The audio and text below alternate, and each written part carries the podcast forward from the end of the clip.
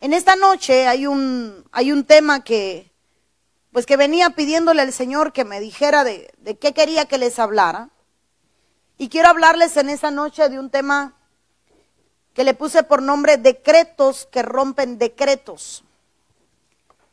Y le puse así, decretos que rompen decretos, porque un decreto es una palabra que es emitida por alguien en autoridad. Pero hay decretos que traen como consecuencia maldecir, enfermar o destruir. Maldecir, enfermar o destruir, o destruir una vida. Entonces, quiero hablarles sobre decretos que rompen otros decretos. O sea, cómo un decreto es una palabra que cobra vida y tiene que venir otro decreto para romper el decreto anterior. Porque si no, no puede deshacerse. Es como cuando usted le da el juez una orden o un citatorio, ahí hay un decreto. Y ese decreto va a tener validez hasta que o el juez o la corte no, lo, no le quite la validez o haga un nuevo decreto sobre el que ya está. Entonces, basándonos en estos principios, yo quiero que usted mire conmigo algo, que es un decreto. Un decreto es un término que procede del latín decretum. Y esto se refiere a la decisión de una autoridad sobre la materia en que tiene competencia. Digamos que un médico tiene autoridad sobre la ciencia y todo lo que un médico dice se convierte en un decreto. El médico tiene algo que se llama recetas, no sé si aquí también se llama recetas, pero allí el médico tiene un cuño. Hasta que se gradúa, al médico no se le entrega ese cuño. Ese cuño es el sello con el que él firma un decreto en, en su competencia, en su área. Y así sucesivamente en cada área, cada persona tiene autoridad para decretar ciertas cosas. Por ejemplo, un padre, ¿cuántos padres hay aquí? Tiene autoridad sobre el área que le compete, la familia. Y cada cosa que dice o proclame es un decreto sobre su hogar. Y queda sellado por los dichos de su boca. Cada mujer tiene autoridad para decretar sobre sus hijos. Y cada cosa que hable tiene la autoridad en el área que le compete, que en este caso estamos hablando de los hijos. ¿Qué es un decreto? Es una ordenanza, es el establecimiento de algo, ya sea escrito o verbal. Cuando algo se escribe o cuando algo se dice, está siendo decretado, es un decreto. El decreto no es más que una palabra con autoridad que va a cumplir un efecto. La palabra, hermano, el lenguaje humano, el lenguaje verbal, lo hemos simplificado a una simple conversación o una simple hablar.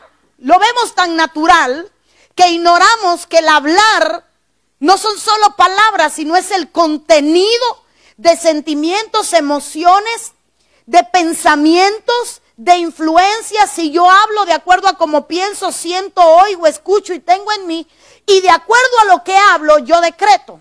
Por ejemplo, verás que hoy va a llover y llueve. ¿Lo sabía? No. El problema es que yo estoy decretando.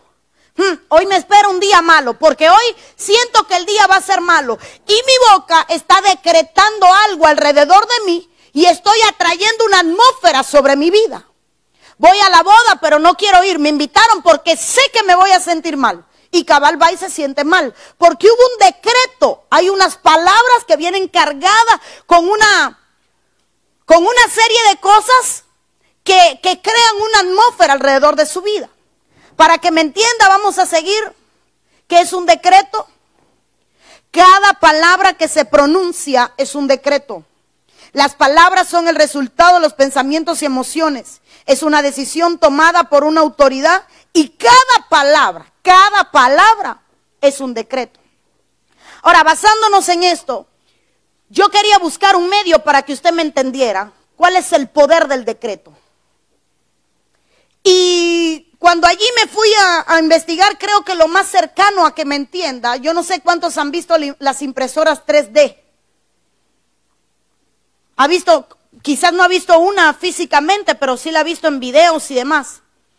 Un diseño en una computadora se manda una señal y aquello empieza a imprimir a relieve 3D lo que estuvo plain, plano, lo que fue solo una imagen.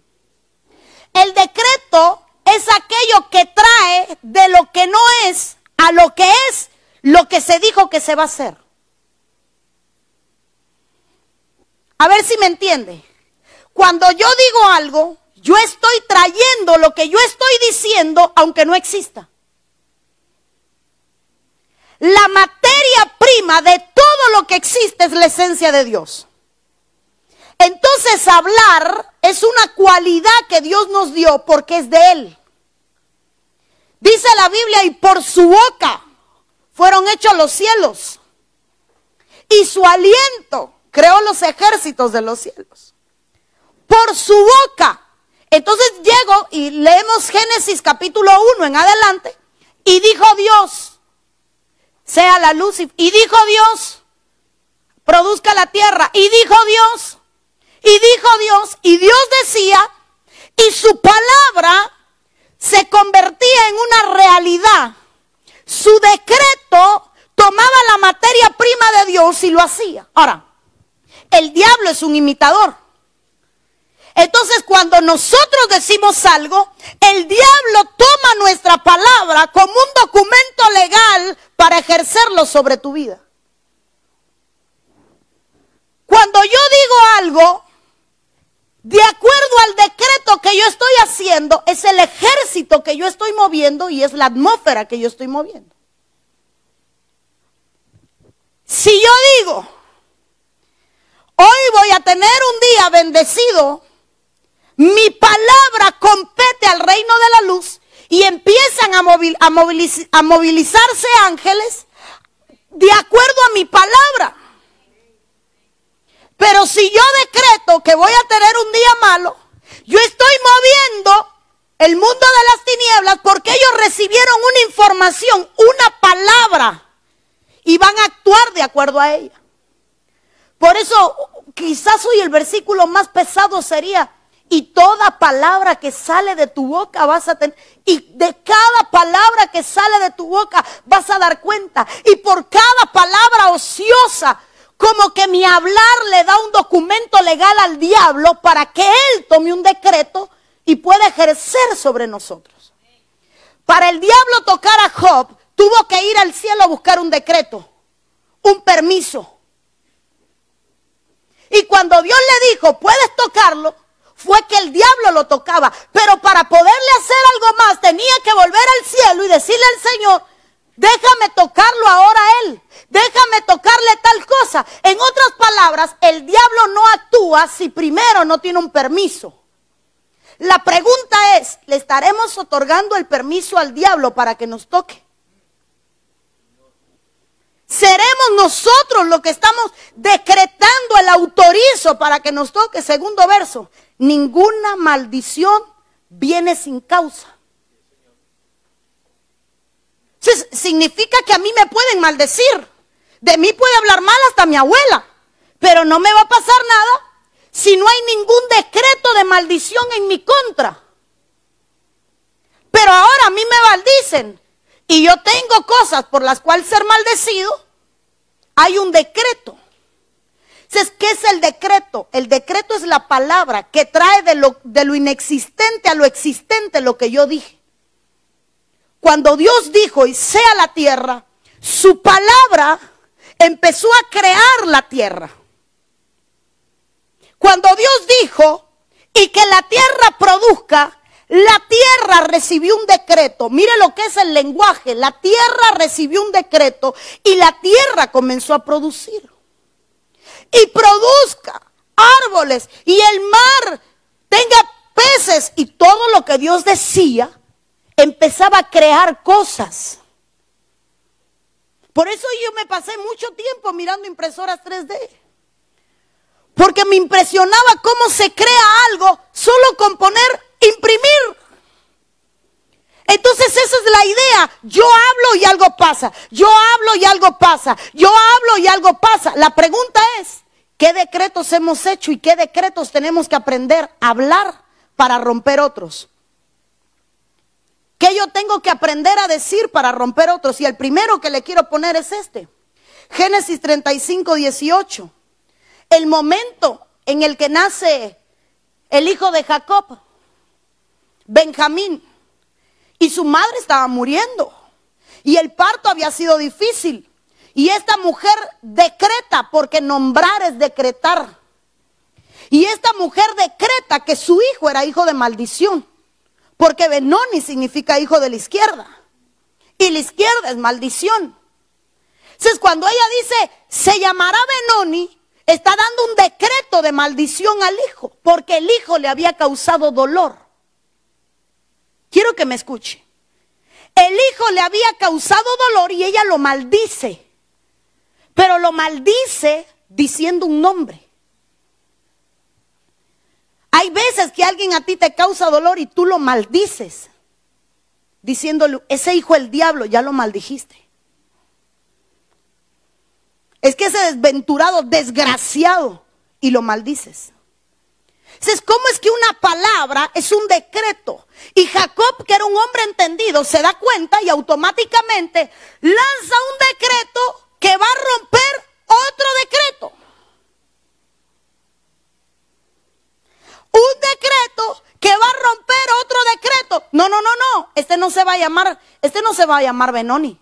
Se va a llamar Benjamín. Y dice todo lo contrario. No va a ser el de la izquierda, sino que va a ser el de la derecha. Entonces hay decretos que tenemos que aprender a usar para romper decretos previos. Por ejemplo, no sé aquí o en otras culturas, pero en Cuba, la frase más usada es pobrecito. Mi esposo llegó del trabajo cansado, pobrecito. Y yo lo estoy maldiciendo. Porque cada vez que abro mi boca, lo estoy declarando en pobreza. Es que el niño está cansado, pobrecito. Pobrecito el niño, llegó de la escuela cansado, jugó fútbol. Pero mi palabra está lanzando un decreto. Mi hijo no crece, no prospera, no es el mejor en la escuela, no es el mejor en nada. Porque yo estoy decretando un Benoni. Pobrecito. Es que es tan flaquito que me da lástima. Es que es el más chiquitico, me da lástima. Entonces, mire, solo estoy poniendo algunos ejemplos para empezar a desarrollar el tema. Pero estoy decretando. Pero estoy maldiciendo con mi palabra. Tú vas a ver que este matrimonio no le quedan dos años. Estás maldiciendo y en dos años se va a acabar. No porque el diablo se metió, sino porque tú enviaste un decreto. Tú verás que esta relación, tres años, y todas las relaciones mías duran tres años, y a los tres años se destruye. Porque yo lancé un decreto este fin de semana aquí iba a haber problema, porque él sabía que eso no podía hacerlo y ya lo hizo. Y el fin de semana hay problema porque yo lo decreté. Hoy se acaba el mundo en esta casa, lo estás decretando. no hemos aprendido a usar el lenguaje del cielo. No hemos aprendido que el Señor hablaba y lo que decía se creaba. Quizás si tuviera un video, una forma de mostrarle, que yo dijera, va a haber problema, y esa palabra se empieza a convertir en un problema ella sola. Porque lo que yo confieso con mis labios deja de ser palabras para volverse un hecho. Si esta madre maldijo al hijo. ¿Cuántas veces maldecimos al hijo, a la madre, al padre, al esposo, al trabajo, la nación, el país, los gobernantes, las autoridades, los pastores, los ministros, los líderes, el que me cae mal. Pero cada vez que yo decreto, ahora mire, si todo mi hablar es un decreto de mal, ¿qué ejército trabaja para conmigo? El de las tinieblas. Rodiémosle que a las 10 de la mañana empieza a maldecir al jefe. Ahora, quiero entrar en esto. Poniéndole este primer ejemplo, quiero ir, quiero que usted vaya conmigo al libro de Marcos, capítulo 5, versículo 25 y 26. Dice la Biblia, se encontraba allí una mujer que padecía un derrame de sangre desde hacía 12 años. Estoy leyendo la versión, la Biblia latinoamericana. Y escogí esta versión por el segundo verso. Había sufrido mucho en manos de muchos médicos y se había gastado todo lo que tenía, pero en lugar de mejorar, estaba cada vez peor. La Biblia habla de una mujer que tiene una enfermedad. Y dice la palabra que esta mujer se va a ir a ver diferentes tipos de médico. Y dice que ella había sufrido en mano de muchos médicos. Imagínense que había pasado por cuánto hospital había en Miami, por cuánto hermano eh, médico, ginecólogo había en Miami, y cada vez que iba recibía el mismo diagnóstico, pero el diagnóstico es un decreto médico. Se su historial médico, cada vez recibían nuevos decretos y cada decreto le iba peor. Voy al médico, ¿qué tienes? Tengo flujo de sangre. La revisaban, tiene flujo. Mire, usted tiene tal enfermedad, así, así, es incrulable. Plac, un nuevo decreto. Un nuevo papel. Entonces esta mujer vivía bajo decretos de enfermedad. Ahora diga conmigo, decretos de enfermedad. Y esta mujer, por más que gastaba todo lo que tenía, dice la Biblia que no pasaba nada. No resolvía nada sino que le iba peor. Diga conmigo, le iba peor. Cada decreto te hace vivir peor. Cuando un decreto es negativo, te hace ir peor. Cuando un decreto es negativo, te hace vivir peor. Cuando usted empieza, aquí no pasa, pero aquí hay cubanos, y usted sabe que el, el cubano, ¿cuántos cubanos hay aquí? Hermano, los cubanos en mi país van al hospital hasta por gusto.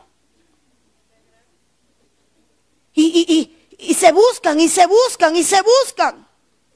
Yo allá tengo al que le duele una costilla y ya anda con ortopédicos, riñones, pulmones, porque anda buscando.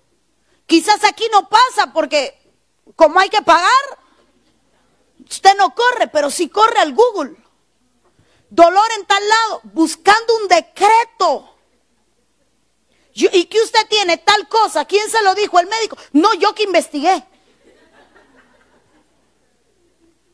¿Y, usted qué se siente? No, si yo tengo osteoporosis. ¿Y cuando le hicieron el examen? Dígame cuántos rayos sé. No, ninguno, pero yo sé porque mi mamá tenía osteoporosis y yo tengo los mismos síntomas. Entonces, mire, está el autodecreto y está la búsqueda del decreto. Esa mujer buscaba decretos, pero decretos de enfermedad.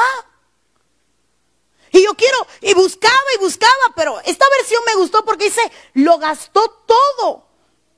Y cada vez le iba peor. Pero aquí esto es lo que me llama la atención. Usted conoce el versículo. Porque dice Marcos capítulo 5, versículo 33 y 34. Entonces la mujer, temiendo y temblando, sabiendo lo que en ella había sido hecho, vino y se postró delante de él y le dijo toda la verdad. Y él le dijo, hija, tu fe te ha hecho salva y ve en paz, queda sana de tu azote. Voy, voy, voy a, a poner las bases.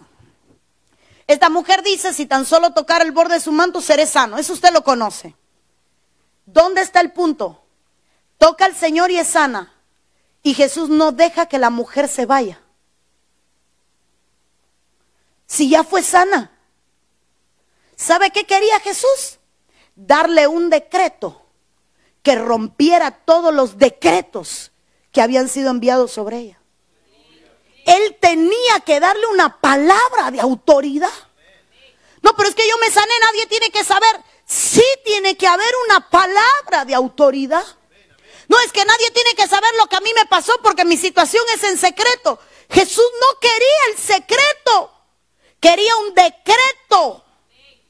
Y Jesús pregunta quién me ha tocado. Usted conoce el pasaje. Señor, ¿cómo preguntas quién te ha tocado? ¿Cuánta gente hay aquí? Tú vienes a preguntar quién te ha tocado. Alguien me sacó virtud. Entonces la mujer con temor dice, yo te toqué. Y Jesús le dice, vete hija, tu fe te ha hecho salva, ve en paz y queda sana de tu azote. En otras palabras, lo que Jesús quería era darle un decreto que rompiera todos los decretos que ella había recibido de enfermedad. Queremos sanarnos, pero no queremos recibir decretos diferentes. Queremos recibir un milagro, pero no queremos exponer nuestra situación. Y tiene que haber una exposición de mi condición para recibir un cambio de decreto. Si yo no me presento, a mí no me pueden decretar. No es que a mí Dios me va a sanar en la casa. Jesús le dijo, ¿quién me tocó? En otras palabras, tiene que evidenciarse lo que hice. Hay mucha gente que está viviendo bajo decretos de enfermedad, de maldición desde la niñez como Benoni. Y, y, no quieren hacer nada para salir de ese decreto. Han aprendido a vivir bajo un decreto. Dios nos ha usado para sanar mucha gente con problemas mentales, mucha gente, esquizofrenia, paranoia, eh, intentos suicidas. ¿Sabe lo primero que yo le digo a la gente? Traiga la historia clínica y vamos a quemarla. Pastora, ¿por cuánto que ahí está el récord? ¿Para qué lo quieres si ya Dios te hizo libre?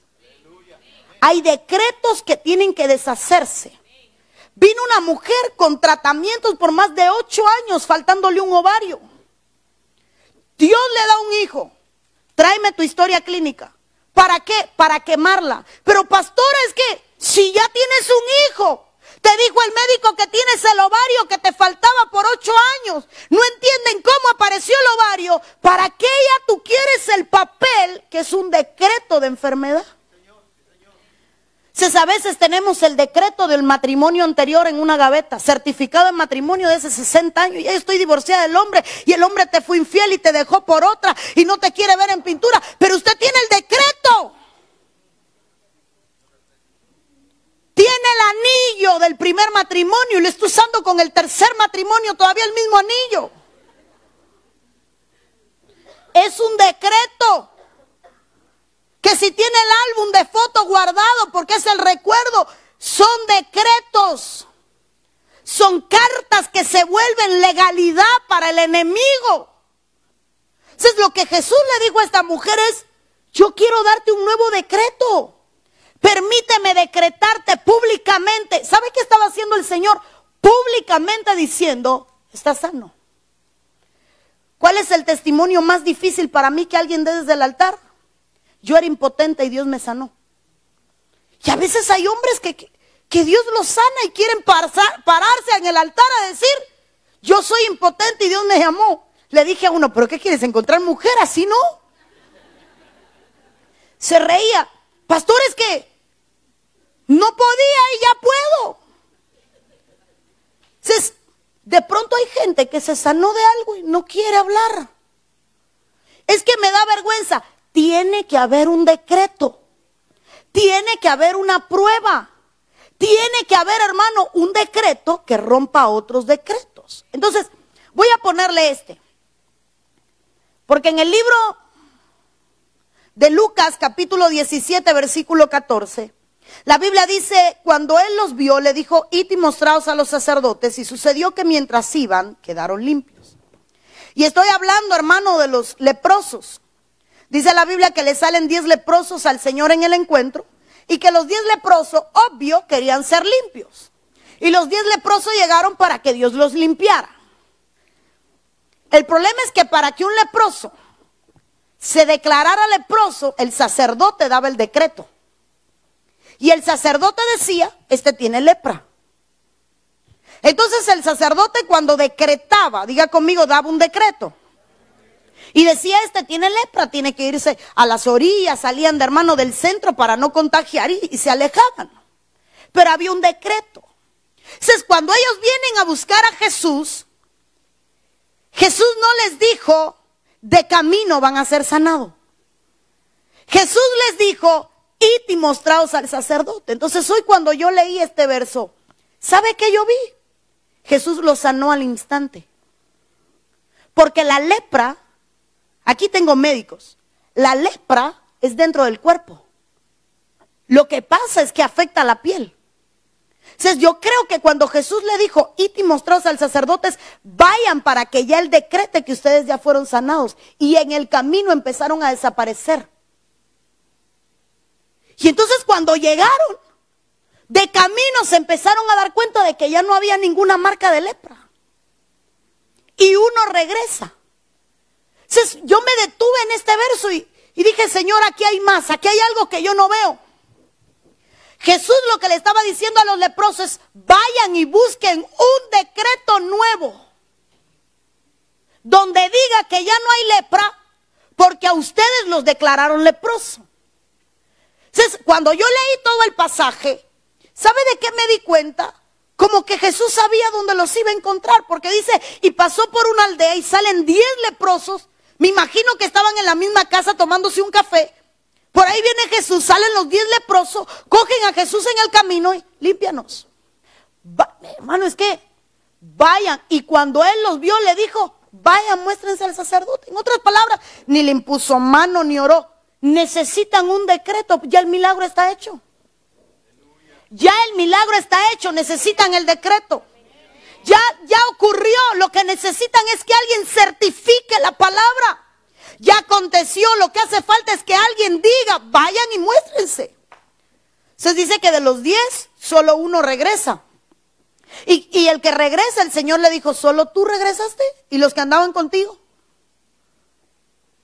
Entonces quizás los otros, no sé, la Biblia lo deja abierto, fueron y se mostraron al sacerdote. Quizás no fueron por la emoción, pero tenían que ir, porque obligatoriamente la ley decía que tenían que ir para que el sacerdote lo certificara, lo decretara y ellos pudieran regresar a la ciudad. Pero hubo uno que escogió al mejor sacerdote para que lo limpiara. Y él dijo, aquellos quizás fueron a buscar otro decreto, yo vine a buscar el tuyo. Entonces a veces vamos para que el médico nos diga, ya hice un mes de tratamiento, eh, doctor, dígame cómo voy, pero nunca venimos a buscar el decreto del Señor. Venimos y pedimos la sanidad, pero nunca venimos a buscar una nueva palabra. Mire qué hermoso. Porque aquellos tenían que haber ido, era ley, tenían que mostrarse al sacerdote. Pero uno vino al Señor. ¿Cuánta gente enferma, hermano, llega a la iglesia con necesidad? Resuelve y no regresa.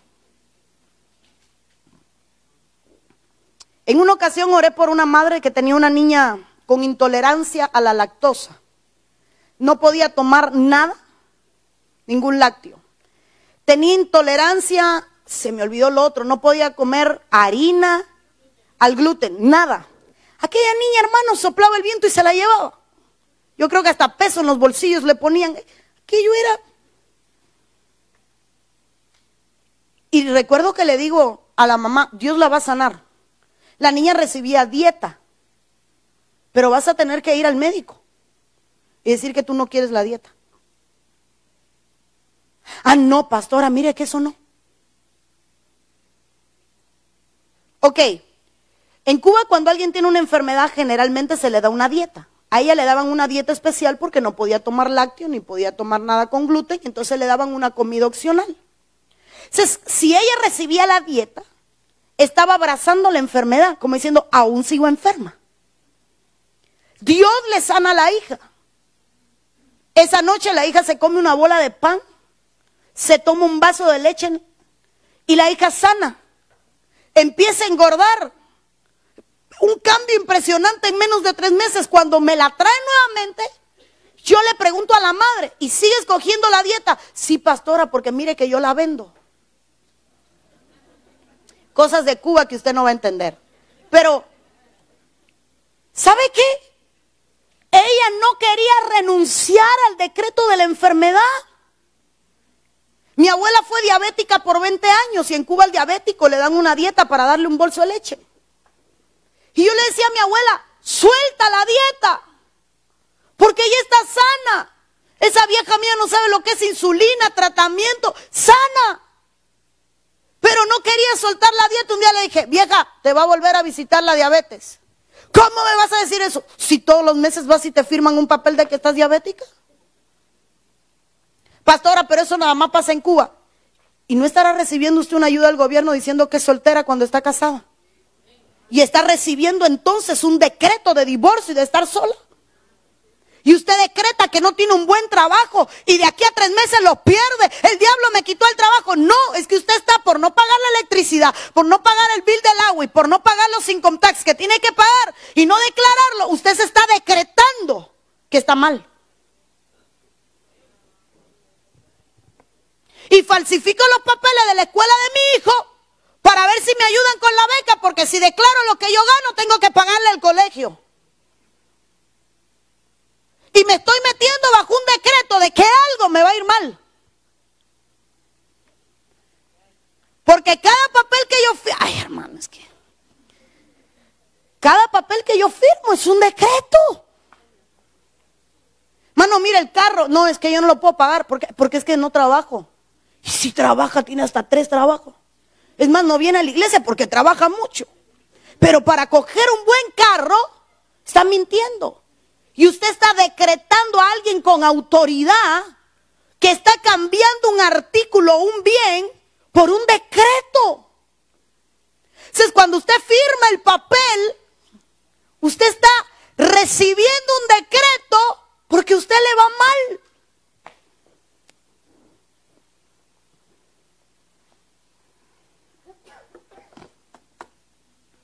Hay decretos que tenemos que empezar a romper. Hombres casados que ponen en el Facebook soltero. Eso es un decreto. Y hombres solteros que ponen casados. Mano, el decreto es crear algo con mi boca. Es crear algo con mis hechos es traer de la esencia, traer de lo inexistente lo que no es. ¿Por qué cree que la Biblia es llama las cosas, llama las cosas que no son, que no existen, como si fuesen, como si existieran? En otras palabras, lo que tú declaras, eso viene a ser. Oré por una mujer en silla de ruedas, esa noche habían seis inválidos se paran cinco y a la última, hermano, le digo, párate. Y el hijo me dice, no, porque no puede caminar. Y la mujer no pudo pararse. Y Dios me había dicho que le iba a sanar. El hijo la a la silla. Mire qué impresionante. El hijo la ató a la silla. Haga lo que no podía hacer. No, ¿para qué lo voy a hacer si yo sé que no he sido nada? Y no he sido sano. Y te ataste a la enfermedad. Entonces, cuando yo vi que Jesús les dijo, vayan y muéstrense, lo que estaba diciendo es, vayan y busquen un decreto nuevo. ¿Cuánta gente salió de alguna iglesia con un decreto? Si te vas de aquí no vas a hacer nada. Y está aquí no ha podido hacer nada. Pero no es por la iglesia, es porque le decretaron a alguien con autoridad una palabra y lo ató.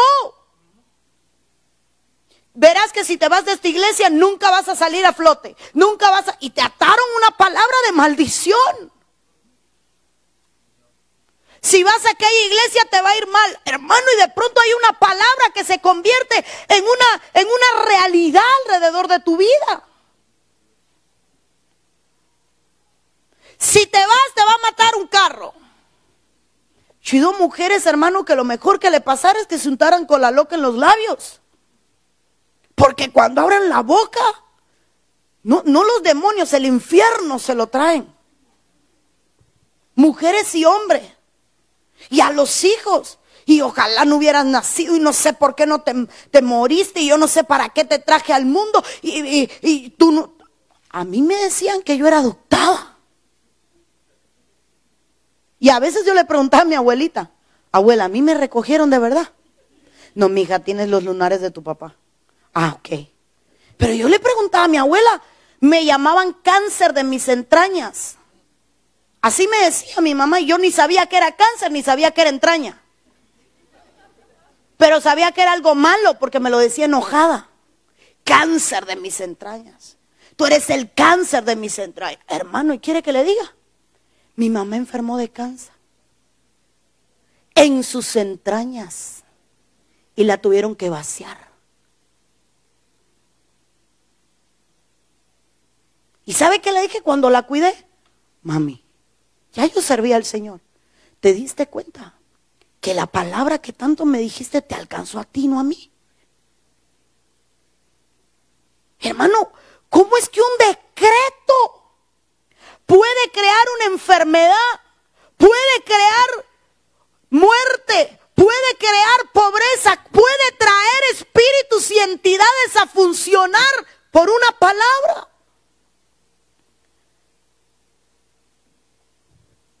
Le dice Eliseo a Giesi, ve y dile a Namán que se sumerja siete veces. No quiero nada de lo que trae. Giesi se va tras de la plata. Y cuando llega, la autoridad le declara una palabra. Ahora la lepra que tenía Namán viene sobre ti y los tuyos. Y aquel se llena de lepra. Una palabra desató una lepra. Le dicen calvo y aquel los maldice. Envió un decreto y salen unos osos y devoran a aquellos muchachos. Por eso hay que tener tanto cuidado con lo que hablamos. Porque el Hijo de Dios tiene autoridad. Y mi palabra tiene más peso que la palabra de aquel que no conoce a Dios. A los suyos vino y los suyos no le recibieron. Y a los que le recibieron les dio potestad, autoridad para ser llamado hijos de Dios. Y si Dios lo que dice, su palabra no regresa vacía, sino que crea, ¿qué va a pasar con los hijos de Dios? Lo que yo hablo no viene vacío, sino que creó algo. La palabra hizo algo. Ahora, la palabra puede ser positiva y puede ser negativa. Pero puede haber un decreto que esté atando a alguien y que lo esté llevando a muerte. En Lucas 10, en Marcos 10, 51 aparece el ciego Bartimeo. Y hoy cuando yo, hermano, revisaba los milagros del Señor, hoy le veía otra óptica. Porque ¿sabe qué veía aquí? ¿Quién no reconoce un ciego? ¿Quién no reconoce un ciego? Solo otro ciego, ¿verdad? Y entonces este ciego empieza a gritar y Jesús lo llama. Y me imagino que aquel ni veía. O se le cayó el bastón, o venía con un bastón, o aguantándose de la gente. Y llega donde está Jesús y Jesús le pregunta, ¿qué deseas que haga por ti?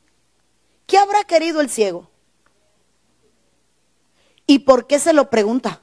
Si Jesús lo sabía todo, lo que había en la mente, en el corazón, lo que pensaba. ¿Por qué preguntarle? Jesús quería saber cuál era el decreto bajo el cual este hombre se movía. ¿Qué era la palabra que este hombre le expresaba? Porque de acuerdo a lo que tú hablas es según lo que tú tienes y lo que tú tienes es lo que has recibido. Entonces Jesús quería saber bajo qué decreto estaba este hombre. A veces venimos a la iglesia y el Señor te dice, órame. ¿Quieres saber bajo qué atmósfera vives? ¿Cuál es tu decreto que sale de tu boca? Háblame, cántame, vamos, alábame, porque yo quiero leer en tu voz qué es lo que hay en tu boca. Entonces este ciego le dice, Rabino, yo quiero recobrar la vista. Muy obvio, ¿verdad? Y Jesús le dijo, vete, tu fe te ha sanado. Y al instante recobró la vista. O sea, Jesús dio un decreto que rompió otro decreto. Jesús le dio un decreto que rompió otro decreto. Nosotros necesitamos comenzar a vivir una vida donde nos movamos, hermano, bajo nuevos decretos y empezar a romper decretos viejos con los que hemos estado viviendo. Nosotros necesitamos empezar a abrir nuestra boca para traer cosas del mundo espiritual al mundo natural. Cuando el diablo tentó a Jesús, quería que decretara en vano. ¿Tienes pan? Que estas piedras, ¿tienes hambre? Que estas piedras se conviertan en pan abre tu boca para que lo que tú digas cobra vida. Él sabía que Jesús tenía autoridad, pero quería mal usar el poder de su boca. Mal usar el poder de su boca. Dile a las piedras que se conviertan en pan. No, yo no tengo que decirlo. ¿Acaso solo de pan vivirá el Jesús le decía, yo no tengo que usar mi decreto, porque hay otro decreto, escrito está. Entonces lo que le estaba diciendo el Señor al diablo es, yo no voy a hacer lo que tú quieres. Yo no voy a hablar como tú esperas. Yo no voy a llamar lo que tú quieres. Yo voy a actuar de acuerdo a lo que está escrito. ¿Se sabe lo que yo miré con las tentaciones? Tírate. El Señor va a mandar ángeles que te recojan. Y ahí usted las conoce. ¿Cuántas veces el diablo crea una atmósfera en tu casa para que tú decretes maldición sobre tu hogar? Y toca a tu esposo que no conoce al Señor, y tu esposo llegó con dos tragos, con uno, con tres o con una botella, pero llegó enojado. Y usted se dejó envolver por la atmósfera de tentación para que decrete. Tú nunca vas a cambiar. Sígueselo decretando.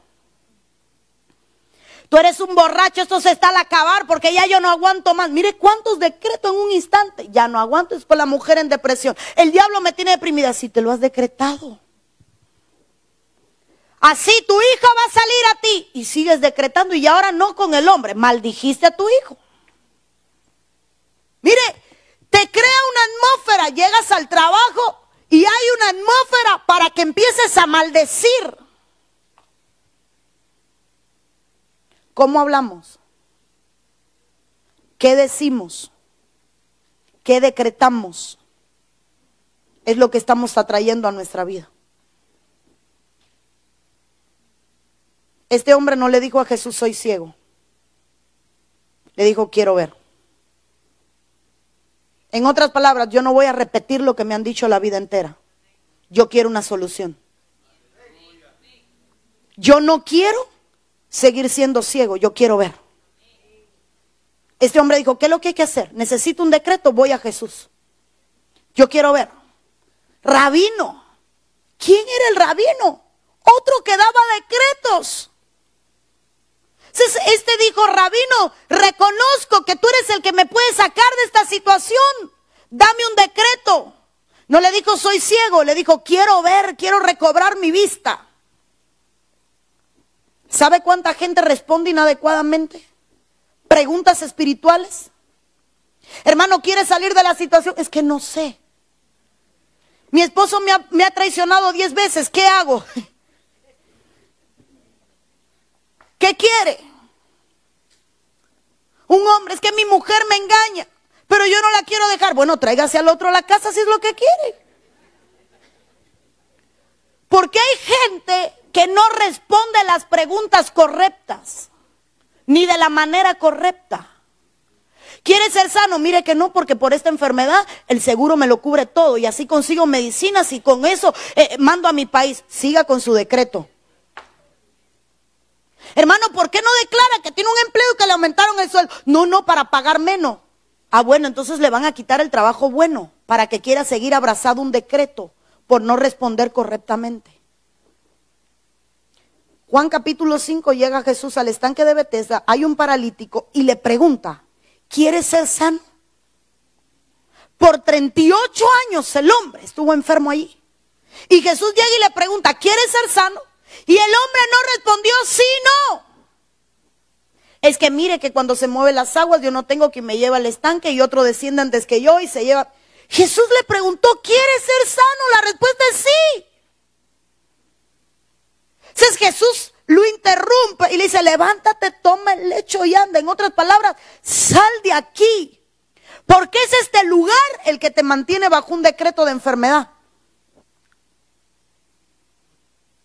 Es este lugar, es que yo no me quiero mover de aquí porque, porque aquí estoy bien.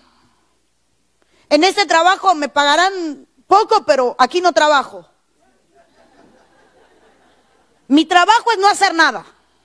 Y se me da muy bien. Se le ofrecen trabajos nuevos, pero usted sigue allí. ¿Por qué? Hermano, mire. ¿Sabe cuánta gente está enferma? O no está enferma, tuvo un accidente y como puso una demanda, no ha trabajado y lleva años comiendo hierba, esperando que salga la respuesta a la demanda, pudiendo trabajar porque no tiene nada, con un decreto de enfermedad. Le pagan los miles y se le va en un año.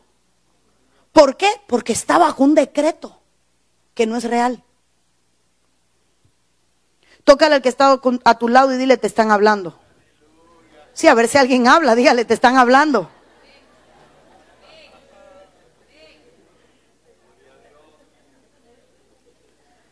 Para yo salir de la situación en la que yo vivo, yo necesito hablar correctamente. Nosotros no teníamos carro y cada vez que íbamos a montarnos en la bicicleta, cuatro, en una bicicleta que le faltaban nueve rayos, Aquello era... Yo le decía a mi suegra, ya mi carro me lo mandaron del cielo, el problema es que hay demora en llegar. Siempre le decía. Y de pronto un día me llama un hombre que no conozco que me iba a regalar un carro. Y nos regalan un carro. ¿Y de dónde vino el, el hombre? Hermano del norte, estaba más arriba en el mapa. Entonces yo sabía que el carro venía de arriba. Yo lo decreté. Yo le dije a mi esposo, quiero una casa que tenga dos plantas, quiero mi cuarto arriba, lo quiero grande porque quiero que todos mis hijos quepan adentro. Y Dios me la dio.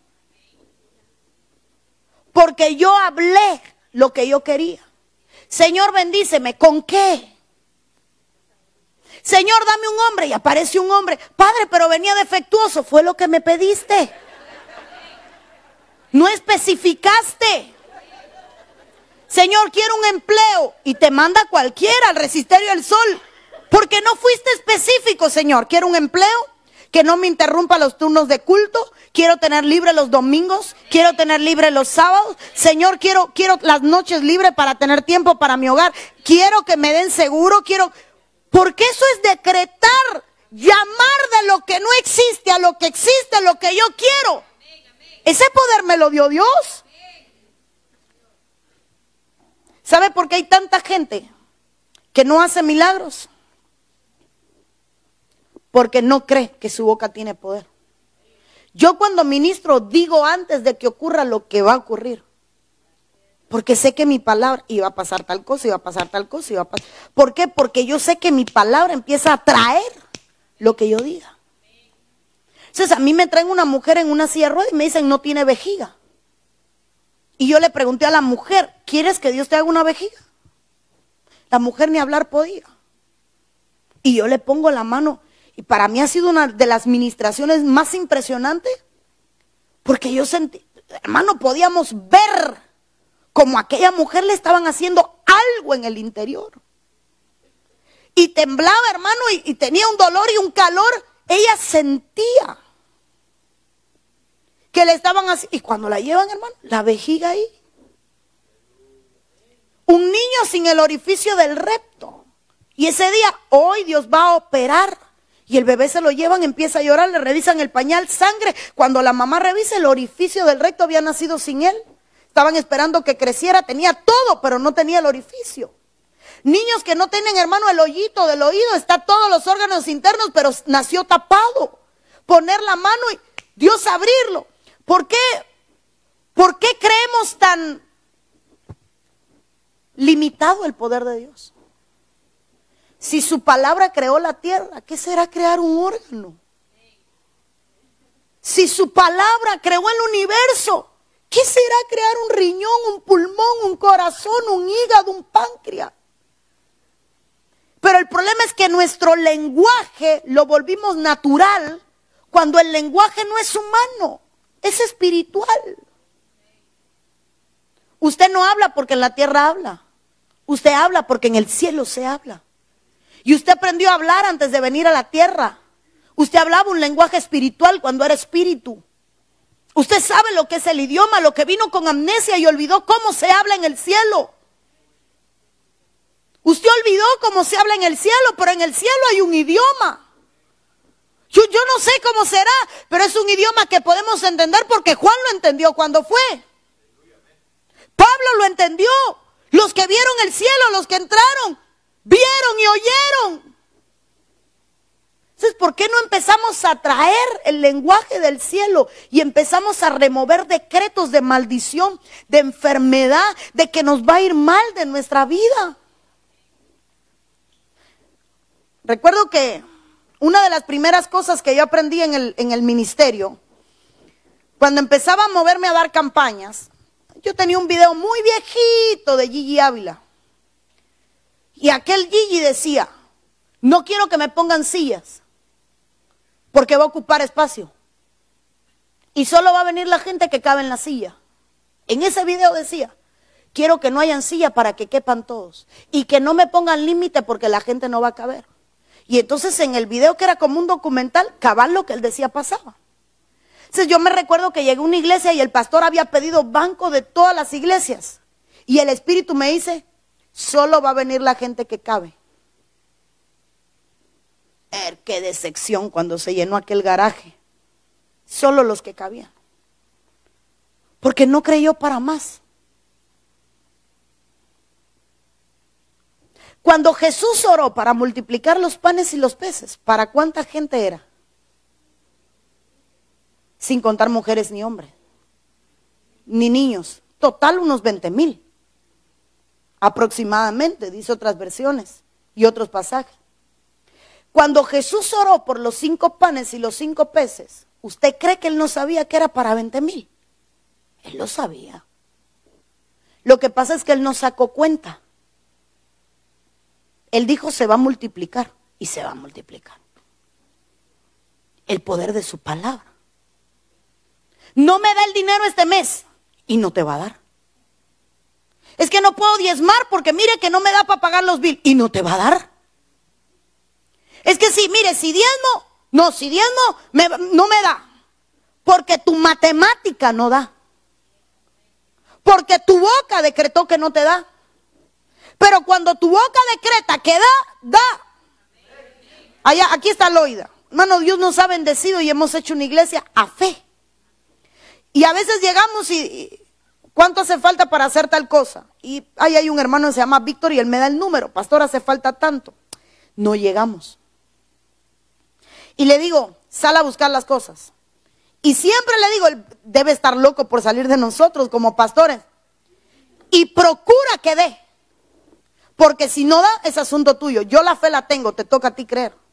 Si es el sale en temblores, orando todo el camino. Sale, hermano. Pastora, no acepto un no. Pero pastora, Víctor, yo no sé qué vas a hacer.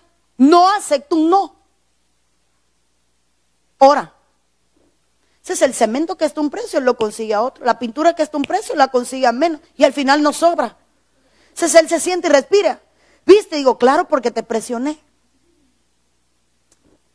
Nos hemos acomodado. Hoy es, hoy es viernes, un culto normal. Y es un culto normal porque usted lo dijo. ¿A qué fueron los 120 al monte? ¿A qué estaban en el aposento alto? ¿Qué estaban arriba haciendo? Esperando la promesa. ¿Qué los movía? El decreto. Entonces yo me imagino que sus cánticos eran, estamos esperando tus promesas. Aquí no nos vamos a ir porque estamos esperando. Eso era su propósito. Y de pronto el propósito se volvió realidad. Y vino un derramamiento del Espíritu. Porque su decreto era que algo iba a pasar. ¿Por qué cantó Pablo y Sila en la cárcel? Si lo habían hermano domado a golpe, lo habían, lo habían hermano encarcelado, tenían. ¿Por qué cantaron?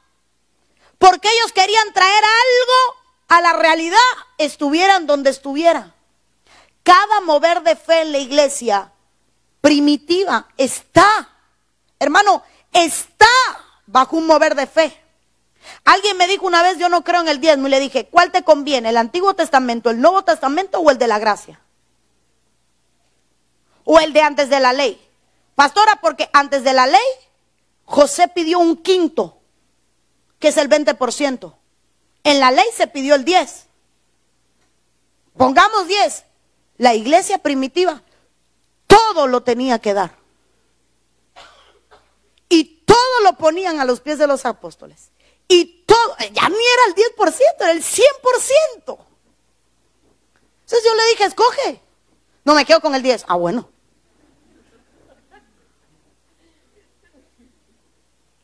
Míreme, ¿sabe qué le está pasando a la iglesia? Dejó de decretar, dejó de hablar correctamente, dejó de pronunciar las palabras correctas, dejó de hablar, hermano, el lenguaje del cielo, dejó de hablar como tenía que hablar.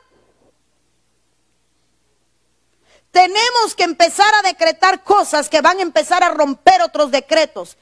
Debo de terminar porque he hablado demasiado, pero en Marcos 5:36 dice la Biblia, y está hablando del milagro de la hija de Jairo, pero Jesús luego que oyó lo que decía, dijo al principal de la sinagoga, no, temas, cree solamente. Y el 39 dice, y entrando le dijo, ¿por qué alborotáis y lloráis? La niña no está muerta, sino duerme.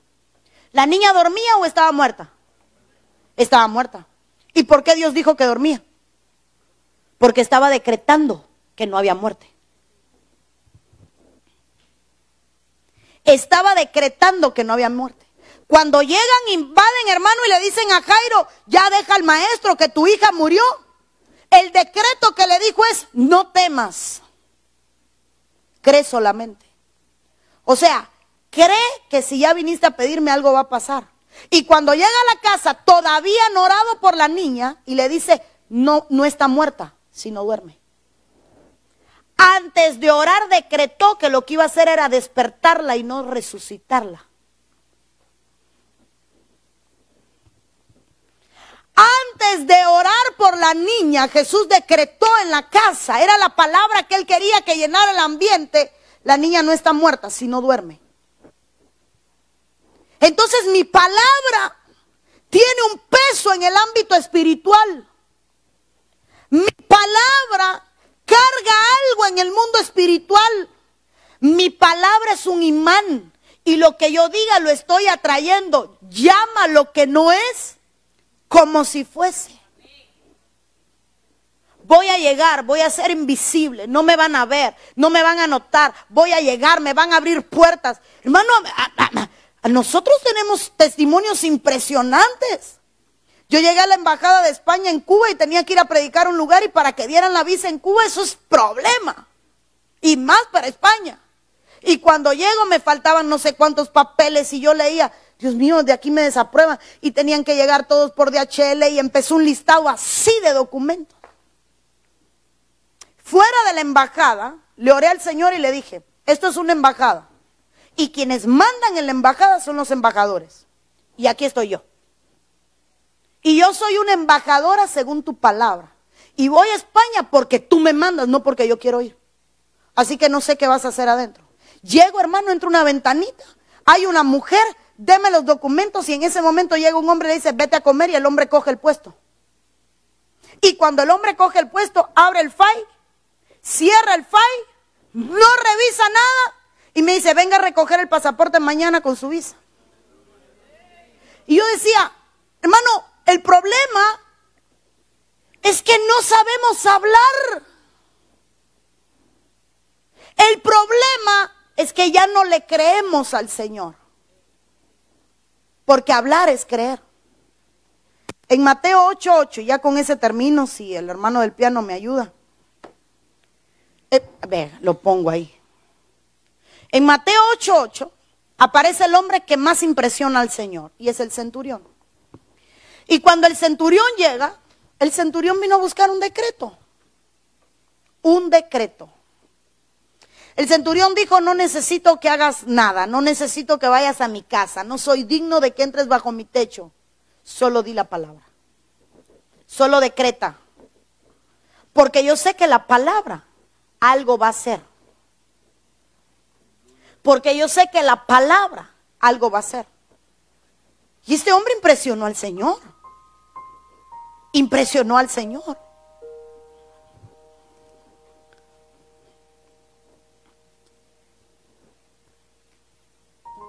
Estábamos en un lugar llamado Guantánamo dando una campaña.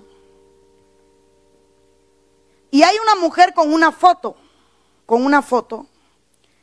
Y la mujer me dice, esta es mi tía, está en La Habana y está muerta, la desconectaron.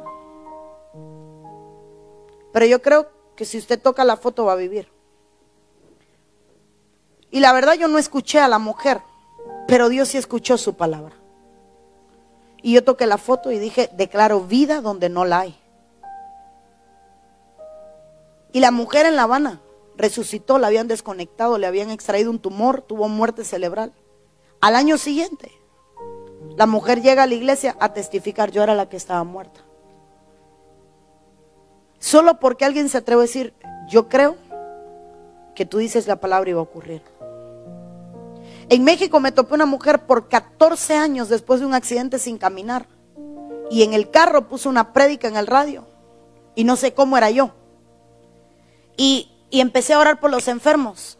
Y en el carro su pierna empezó a temblar. Y lloró y tuvieron que parquear y la mujer no se podía bajar del auto. Y recibió sanidad de su pierna solo porque creyó en una palabra. Porque el Señor dice, Él es el mismo ayer, hoy y por los siglos. Porque su palabra no deja de ser. Entonces, cuando yo decreto una palabra de Él, esa palabra empieza a traer de la antigüedad al presente todo lo que ella es. Yo solo tengo que decir que algo va a suceder y va a suceder. No porque es Lisney. No porque sea yo, hermano. Sino porque hay poder en lo que yo digo. En el nombre de Jesús. Por eso Jesús decía, y todo lo que pidieses en mi nombre, creyendo, será hecho. Diga conmigo todo.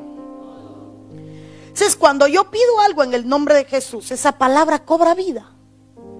Dígase un órgano, dígase, alguien me dijo, hay que tener valor para mandar a crecer un pie. Y si no crece, yo nunca he creído que no va a crecer. Porque si Dios hace que los huesos se entretejan en el cuerpo de una mujer, en el vientre, ¿cómo no va a ser que unos se estiren?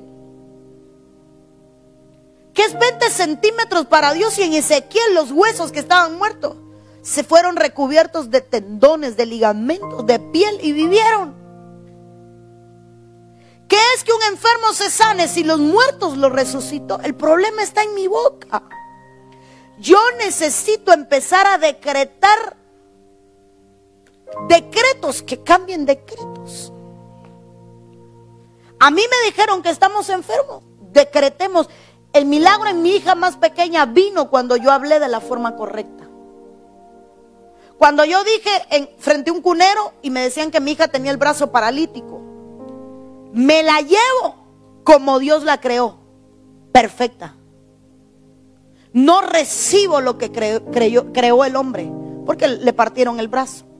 Yo la quiero como Dios la creó. Y mi palabra tuvo una esencia sobre ella. Tuvo un poder.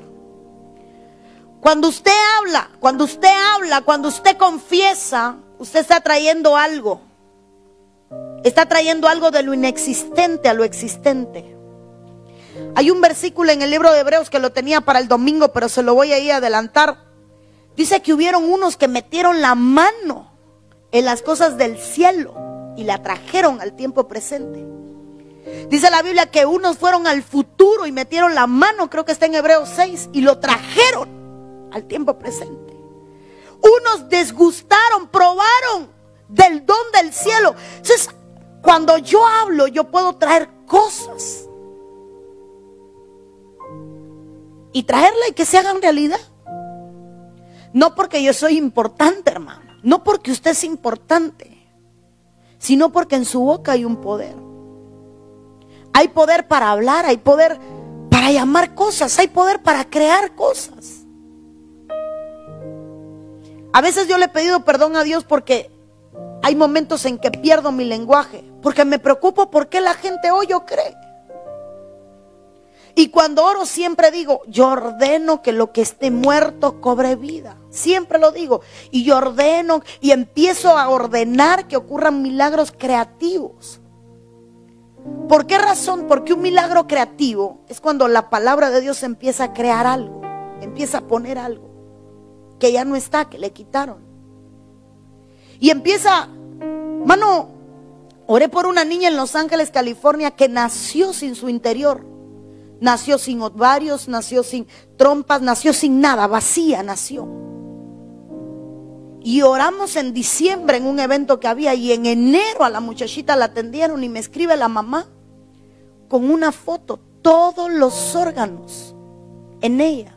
Y el médico que la atendió desde que nació hasta los 10 años no entendía. Todos los órganos ahí. No fui yo, es su palabra. Es el hablar y saber que algo va a ocurrir solo porque Él lo dice. Mire, ora por un ciego, hace lodo, le untan los ojos, le dice, ve y. Lo que hace es darle una orden. Ni siquiera le dijo, te vas a sanar cuando te laves. Ve. Porque él sabía que al lavarse algo iba a ocurrir que algo iba a suceder. Pero ocurre cuando yo respondo y fluyo bajo un decreto. Señor, abre mis ojos. yo voy a ver, yo voy a empezar a ver una dimensión diferente. Y entonces usted la empieza a ver. Porque usted está decretando. Yo le digo allá a los de alabanza, si suben sin fe de que va a pasar algo, no suban, para eso pongo música grabada. Madre, claro, suban creyendo que en el primer cuerdazo, baquetazo o desafinazo van a traer la gloria. Ah, ok. A las de danza, ustedes no son porristas. Cuando ustedes danzan creyendo que cada movimiento atrae una gloria, ustedes traen la gloria. Hermano, el que ora no ora para impresionar a la gente, ora porque su palabra trae algo. Entonces yo oigo gente orar, Padre que estás en el cielo, ¿para qué, Dios mío? Estamos el Padre nuestro si estás intercediendo por otra cosa. Hable directo, no tema lo que va a decir. Hable. Padre, yo declaro, ábrelo. Padre, yo decreto, háblelo. Señor, yo, ya les digo a los de allá, toquen la silla y declaren que no puede estar vacío hoy en el culto. Y si está vacía es porque tu decreto no venía con fe. Los de intercesión se me ponen, hermano, en temblores. ¿Y para qué vienes a orar si no crees? No ores. Ora y que se llene la silla. Entonces a veces se me acerca una que se llama Josefa. Yo le digo, Fefa, se llenó las sillas por la que oré. Más te vale. Porque es que mi palabra tiene que tener eso. Así es mi palabra que sale de mi boca. Ella no regresa vacía. Cuando la palabra sale, ella cumple un propósito. Ella hace algo. Entonces la palabra jamás va a estar vacía. Ella hace algo. Es que oramos por los enfermos. Mire, el único lugar donde no hubo fe y Jesús se sacudió el polvo, dice la Biblia, solo unos pocos fueron sanados. O sea, aún sin fe, el Señor sanó a alguno. Y unos pocos fueron sanados. Porque su palabra no podía regresar vacía. Entonces, la pregunta es, mi hermano, ¿será que creemos en el poder de la palabra? ¿Será que creemos ¿Será que creemos, hermano, que la palabra hace algo? ¿Será que creemos? No, no me diga amén si no ha visto el resultado. ¿Será que creemos? Cuando Dios me llamó, yo me apoderé de profecías que no eran mías. Y había un culto de jóvenes y se apareció un loco que era profeta y aquel tipo empezó a profetizarle a todo el mundo. Y la gente caía al piso y ya yo estaba sirviendo al Señor y pero todas las profecías que soltaba, yo decía, esa es mía. Todas y cada una. Y dice el Señor, aquí hay alguien y voy a empezarlo a mover en un ministerio profético. Y yo, ah, soy yo, es mía la palabra. Que nadie más la coja, Señor, porque es mía, es mía, es mía. Y la cogía. Y, y hacía así, mi hermano, como que la agarraba y me la ponía en el pecho. Y Dios me muestra. Y cada vez que decía Dios me muestra, esa es mía, esa es mía. Habíamos 600 jóvenes en aquella iglesia. Ninguno sirve a Dios. Solo yo. Me cogí todas sus palabras. Ninguno la creyó. Lloraban, gritaban, se caían, pero no la recibían. Entonces hay veces que se puede estar declarando algo y no recibirlo. Hay veces que eh, eh, yo quiero, yo quiero un milagro. Y estamos declarando la palabra. Al final del culto la voy a esperar en la puerta para que ore por mí. Ya te la perdiste. Porque es mía. La palabra que digan es mía. Hermano, cuando se ponen a profetizar, todos yo la recibo. Y la que no es buena, no, Señor, esa no. Aquella sí, esa es mía, esa es mía. Todo lo bueno. Y dice el Señor, te voy a expandir. Y ahí, esa es mía. Todas yo las cojo. Y de todas, solo el 10% se me han cumplido. El 90 está en espera y yo digo, Dios mío, si he llegado hasta donde estoy con 10, con 90. Porque son mías. La palabra tiene poder. ¿De qué sirve que yo la decrete o que la decrete alguien si usted no la cree? Este hombre llegó, el, centurión. Yo solo vine por una palabra. tú dila. Yo sé que de camino a la casa ya que él va a estar sano, ya va a pasar tal cosa, va a ocurrir tal cosa. Tú solo dila. Solo dila. Yo he salido de Cuba a ministrar con mis hijos enfermos. Y mi suegra se ponía al principio como las abuelas, ¿verdad? Te vas a ir y vas a dejar a Cris con fiebre, que mira. Cuando yo llegue al aeropuerto, la, fiebre de Cris se va. ¿Cómo vas a decir eso? Mira que cuando yo llegue al aeropuerto la fiebre de Cris se va porque la fiebre de Cris está para que yo no vaya de viaje. Llego al aeropuerto, hacemos check-in, vieja, ¿qué? ¿Y Cris? Ya no hay fiebre. Ok. Mira que está enfermo, que no es... Vamos a orar. En el transcurso de la noche se sana. Pero es que se sana. Hermano, eso es no dudar. Hablar y no esperar en la duda, esperar en la respuesta de lo que yo dije. Porque a veces hablamos y estamos dudando. No, cuando hablamos es para esperar que la palabra haga algo. Ahí donde está, póngase de pie.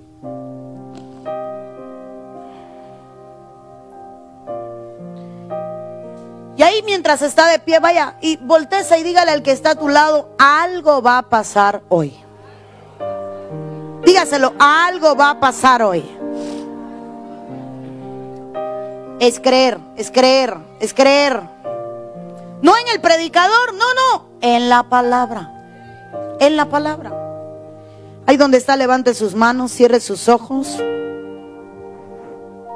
Vamos a empezar a adorar. En medio de la adoración hay gente que va a empezar a ser libertada, que va a empezar a llorar, a gritar, a vomitar. Sáquenlo, Dios le va a empezar a libertar.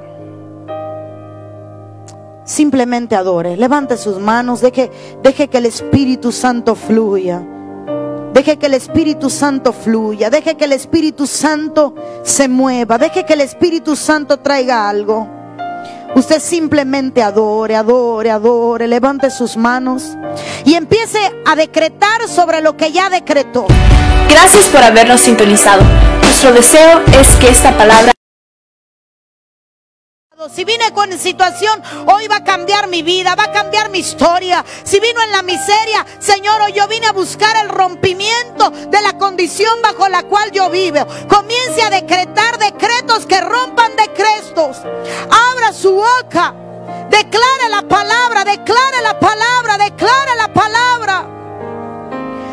Prashta mama antrapa Oh, Abre tu boca y habla con fe, habla con fe.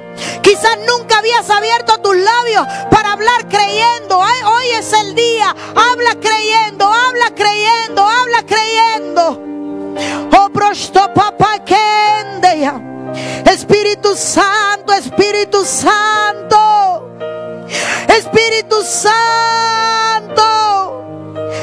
Comienza a fluir, comienza a moverte, comienza a moverte. Santo, Santo, tú eres santo, Jesús. Él es santo, santo, santo,